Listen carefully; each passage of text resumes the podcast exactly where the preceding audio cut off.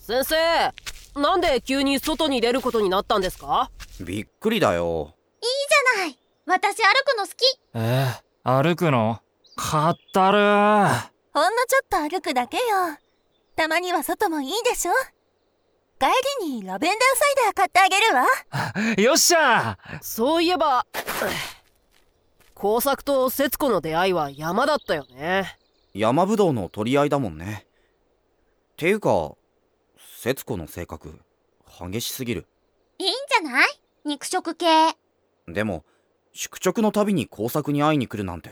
ありえんでしょちょっと引くよなじゃあ身の置き場所という視点で節子を見てみるとどうかしら行方不明になりましたよね確か工作に振られて辛かったんだよきっとそれだけじゃないよずっと動き回ってるよ節子は吹くこと対照的だなそうそこ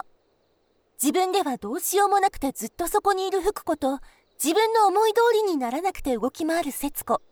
でも心の置き場所はどうどっちも苦しんでる自分の心じゃないみたい虚無っていうのかな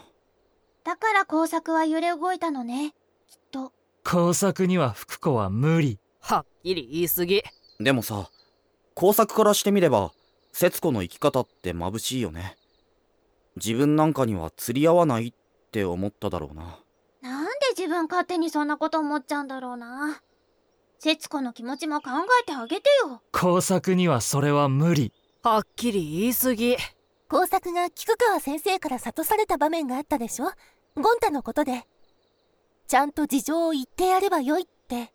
でも節子は自分でそれができる人なのよねはっきり言えるし実際に行動するということですよね節子って思い通りにならない時は空回りするけどだんだんとしっかり追いつくようになってるもんな誰かのために何かをするその人の隣に座るってことよね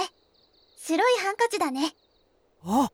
三山峠の工作はそこにつながるのか遠足のところそっか工作清吉の隣に座って清吉の芋と自分のおにぎりを交換してあげてたよなあれが君たちの町だあの町を良くするのも悪くするのも君たちだぞどうした急に街が見えたのよ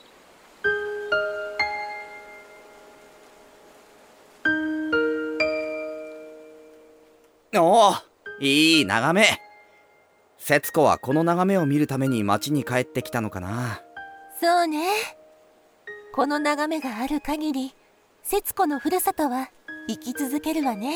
工作は節子に振り回されているように見えるけど節子のおかげで成長している部分もあるんだよね